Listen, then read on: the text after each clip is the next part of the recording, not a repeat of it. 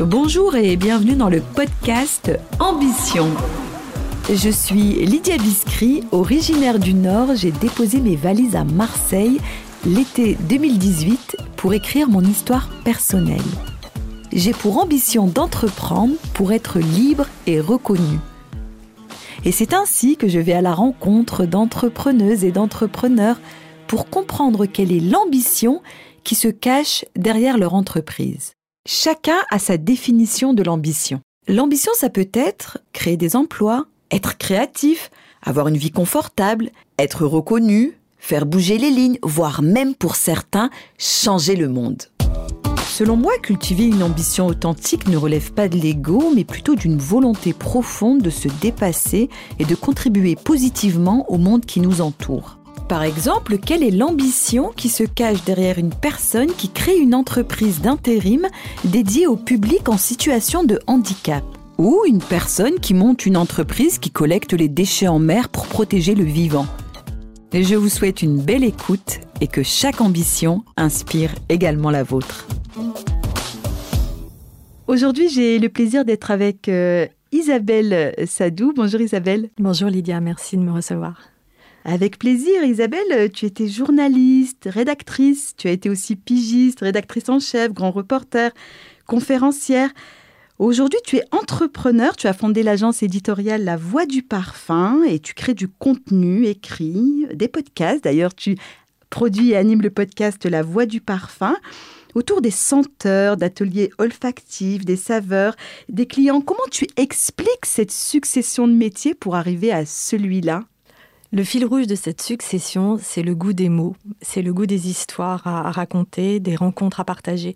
En fait, ce sont des métiers qui sont tous liés à la communication, au contact euh, et avec au centre l'humain. Donc je suis fascinée par l'humain, fascinée par leur histoire et tout ça euh, guidé par une grande curiosité dans laquelle je suis tombée quand j'étais petite.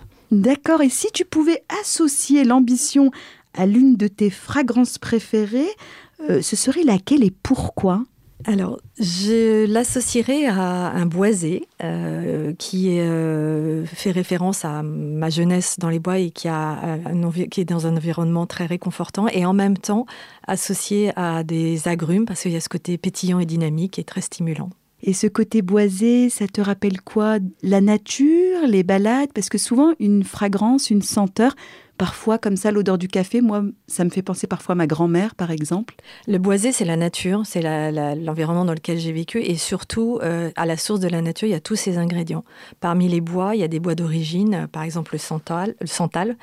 Je te le fais sentir et tu vas vite comprendre. Je t'ai apporté un, un échantillon. Ah, ça c'est chouette de pouvoir ressentir ah, effectivement, oui, je, sens le côté boisé. Si tu fermes les yeux, tu vas peut-être euh, avoir des souvenirs ou des émotions qui vont. Hmm, ça me fait penser à des vacances, oui. Alors, le santal, il n'y en a pas beaucoup en Europe, mais c'est un bois qui est très, très utile depuis très, très longtemps en parfumerie. Et aujourd'hui, euh, c'est une des familles, parce qu'il y a cette famille de parfums qui me, qui me touche et dans laquelle euh, j'ai plaisir à, à évoluer et que j'ai plaisir à raconter aussi. D'accord, et quel parfum connu ou que l'on peut retrouver en parfumerie, ça parlera peut-être plus à nos auditeurs, où on peut retrouver cette fragrance? Alors, le boisé, il y en a énormément, ça va être difficile d'en citer un. Il suffit d'aller euh, dans, dans, une parfumerie ou de dire j'aimerais un parfum à base de bois. Il y en a beaucoup, beaucoup. Joker. et, et comme parfum que tu portes, toi, c'est lequel? Alors, j'ai apporté l'escale à Portofino, qui est un parfum de Dior. Ce sera le seul que je citerai, avec lequel j'ai eu un coup de foudre il y a une dizaine d'années en Italie. Et en fait, euh, bah, il rassemble toutes les fragrances qui euh, stimulent avec des hespéridés, qui apaisent avec de l'ambre. Et cette euh, association de fragrances bah, m'enveloppe et me donne l'énergie dont j'ai besoin pour, pour travailler. Alors, il a un côté Cologne, un côté très estival. Mais justement, l'été, ça peut, ça peut vraiment donner toute cette énergie dont on a besoin. Et l'hiver, rappeler les bons souvenirs de l'été. Mais il n'y a pas de saison et il est vraiment génial. Oui, effectivement, là, je suis en train de le sentir et c'est vrai que je le trouve très frais, très pétillant. Est-ce qu'il y a des agrumes ou... Oui, il y a des agrumes, il y a de la bergamote, euh, il y a des, de l'orange verte, il y a toute une pyramide olfactive qui est, très, très vivifiante, oui. L'univers de la parfumerie est riche en émotions et en sensations. Est-ce que tu peux nous partager un moment avec un de tes clients où tu as réussi à traduire une expérience olfactive et un message de communication qui a dépassé tes attentes euh, J'ai le souvenir d'une interview que j'ai réalisée avec une parfumeur euh, qui s'appelle Marie Salamagne, qui est une, vraiment une, créatrice de talent.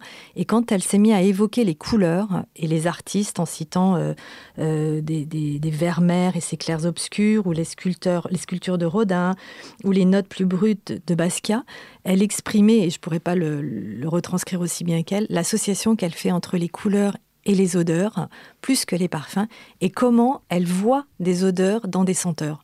Et ces mots étaient très touchants et ont dépassé euh, toute espérance quand on fait une interview et que l'autre s'embarque ou vous embarque dans son univers, c'est génial. Et oui, j'imagine c'est une sacrée expérience parce que là on est vraiment sur euh, l'olfactif et, euh, et, ça nous fait voyager quelque part. Imagine que tu doives développer une campagne de communication pour une fragrance inspirée de ta propre ambition. Comment tu décrirais cette fragrance? Je travaillerai sur le lien entre euh, les mots, les visuels et les senteurs. Ce sera un travail euh, d'observation pour évoquer la composition, euh, pour créer une histoire à raconter. Et là se grefferait des ingrédients euh, dans une palette. Alors là, on peut parler de, peinture, une palette euh, colorée, mais une palette euh, olfactive. Et puis se dessinerait ben, un thème. C'est un peu comme ça qu'a lieu le processus créatif. J'essaierai de m'inspirer du processus créatif des parfumeurs pour créer cette campagne de, communication. Et puis, toujours être fidèle à un message à passer, à, raconter une histoire. Et quel message tu voudrais faire passer, quelle ambition tu voudrais faire passer au travers de cette campagne? Laissez parler vos émotions par l'olfaction. Il y a les parfums, il y a les odeurs, il y a les senteurs, et au centre, il y a l'odorat qui est... Alors, malheureusement, depuis le Covid, euh, je dis malheureusement parce qu'il a fallu le Covid pour que l'odorat et l'olfaction soient développés, mais euh, les émotions et la mémoire qui sont réveillées par les parfums au sens large, les senteurs et les ingrédients que l'on peut rencontrer dans la nature ou dans les flacons, euh, sont source de bien-être et j'encourage à ça. D'accord, donc ça veut dire aussi que la voix du parfum, lorsque tu le lances euh, il y a trois ans, c'était cette ambition-là aussi, au travers des interviews? Je n'avais pas conscience qu'il y avait autant d'enjeux euh, et de liens entre les émotions et l'olfaction. J'ai découvert ça en interviewant, euh, là aujourd'hui il y a 95 épisodes, dont la moitié d'interviews, qui, mettent en valeur et en, lumière ce lien. Euh, et, aujourd'hui, dans les podcasts de mes clients, non seulement il y a l'émotion qui transparaît, mais aussi un savoir-faire. Et c'est ce que j'ai découvert, c'est un monde fascinant et un savoir-faire à faire entendre. Souvent, on associe le parfum, les senteurs à Grasse, mais je pense qu'il n'y a pas que Grasse. Est-ce que tu peux nous parler d'autres lieux d'inspiration ou d'autres lieux où est produit le parfum? Alors évidemment, Grasse est réputé euh, pour euh, être et a été nommé capitale internationale de la parfumerie, a été reconnu euh, par l'UNESCO comme patrimoine immatériel de l'humanité. Mais ce n'est pas à Grasse que la parfumerie est née, du moins en Europe, c'est plutôt à Montpellier. Donc là, pour les Montpelliérains, ce sera un petit clin d'œil. Et surtout, on voyage. Les, matières premières de la parfumerie sont issues de tous les autres continents en particulier l'Inde, euh, l'Asie. Et il y a une série que j'ai publiée qui s'appelle Les routes du parfum qui raconte toute l'histoire du parfum, grâce étant une étape parmi elles. Mais comme on est un peu chauvin, on est content de le dire. J'imagine. Alors tu as fait le choix de t'installer euh, à Aix-en-Provence. Euh, pourquoi pas Montpellier, pourquoi pas Grasse finalement, des villes où, où le parfum a davantage, je dirais, d'attractivité? Pour une simple raison, c'est que Paris aussi est la capitale du parfum et du luxe, une autre capitale. Et il y a énormément d'entreprises et de parfumeurs qui font soit la navette Paris-Grasse, soit installés à Paris. Et après plusieurs dizaines d'années, je ne dirais pas combien, à Paris, j'ai trouvé le compromis Aix euh, professionnellement pour me rapprocher de Grasse. Et puis Aix-en-Provence, c'est un coup de cœur pour une ville euh, fabuleuse, historique et, culturelle euh, qui, m'inspire aussi. J'avais besoin aussi d'un peu de calme parce qu'après la capitale, euh, et tout en étant proche de Paris, tout en étant proche de, Grasse, tout en étant proche aussi de la campagne provençale. Voilà, c'était un choix raisonné et, émotionnel aussi. Oui, c'est un bon équilibre. Alors Aix-en-Provence est, très riche de culture. Justement, tu affectionnes tout particulièrement quel type de, d'exposition? Est-ce que tu es plutôt musée? Est-ce que tu es plutôt pièce de théâtre? Qu'est-ce que tu... Je ne rate aucune exposition. Ah, tu es une euh, fidèle. Euh, en ayant fait des, histoires des études d'histoire de l'art, euh, ça se comprend peut-être. Je suis pas encore allée au théâtre. Ça ne fait que deux ans que je suis dans la région, donc je, vais m'y atteler.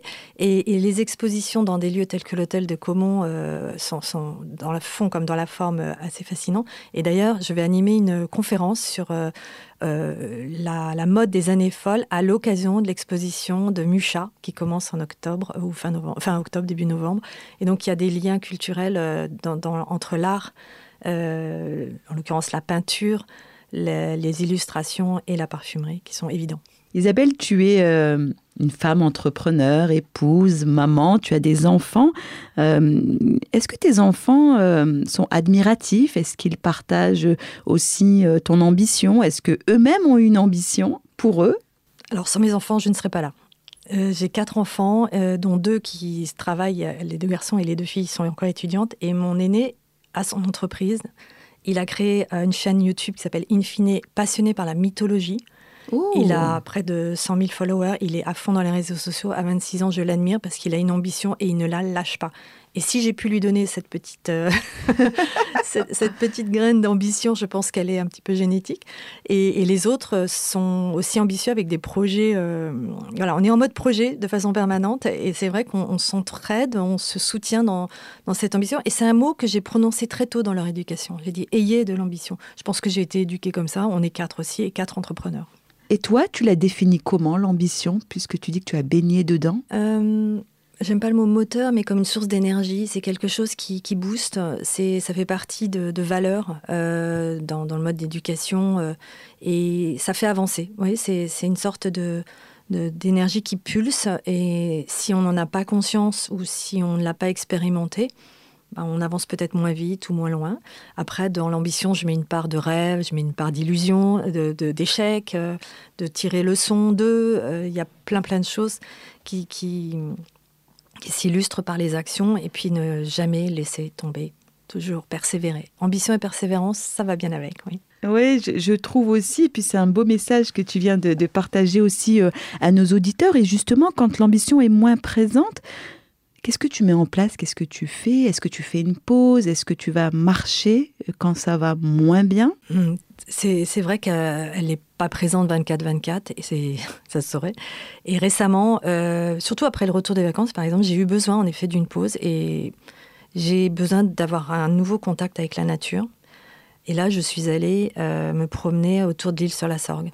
Voilà, j'ai besoin du contact avec euh, l'eau, fuir le monde parce qu'il y a beaucoup de monde en ce moment encore sur la, euh, dans, la région et, j'ai eu besoin d'un contact avec la nature. Donc en effet, je vais marcher et sentir la nature et, et retrouver euh, le silence. J'ai énormément besoin de silence pour euh, faire ces pauses-là. Oui, c'est vrai que dans le tumulte, dans le bruit, dans tout ce que l'on vit au quotidien, on a besoin aussi de se retirer. Alors l'île sur la Soque, c'est un joli endroit. Hein. tu n'as pas choisi. Euh, C'était pas très loin d'Aix. tu n'as pas choisi par hasard. J'aurais pu aller sur l'île de l'Érins aussi. Ça aurait pu être.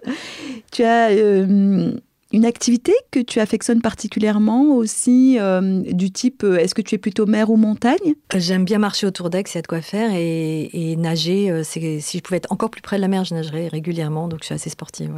Et j'ai une autre activité qui permet aussi de faire des pauses, c'est que je peins. Et je suis artiste à mes heures perdues, j'expose, et le lien avec l'art est bouclé. D'accord, ici on est dans un studio à Marseille, ex-Marseille. Elles sont souvent rivales Qu'est-ce que tu en penses? Je les vois pas comme ça. Alors j'ai encore peut-être un regard euh, tout neuf parce que comme je te l'ai dit, des deux ans, j'ai pas trop eu le temps d'explorer. Pour moi, c'est presque un, monde à découvrir, Marseille, sincèrement. Bon, je viens d'une grande ville et donc euh, peut-être que j'ai envie de prendre mon temps pour venir euh, découvrir Marseille. Ça bouillonne, ça grouille. Je suis sûre qu'il y a plein plein de choses à faire et de gens passionnants à rencontrer. c'est exactement ça. Merci Isabelle pour ce bel échange. C'était très touchant. Et merci aussi de m'avoir fait découvrir ces fragrances. Merci Lydia, c'était un plaisir euh, d'être euh, à ton micro, d'autant plus que justement, de l'autre côté du micro, ça m'arrive pas tous les jours.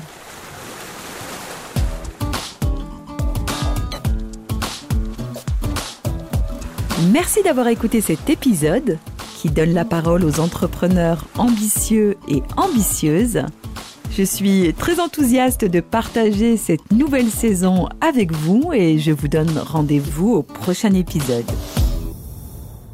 Faites entendre votre voix.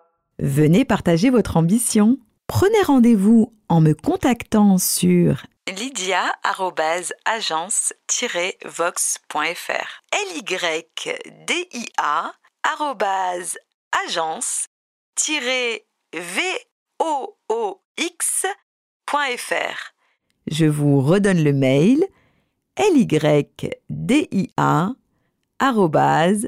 agence-voix.fr Rendez-vous au prochain épisode. D'ici là, prenez soin de vous.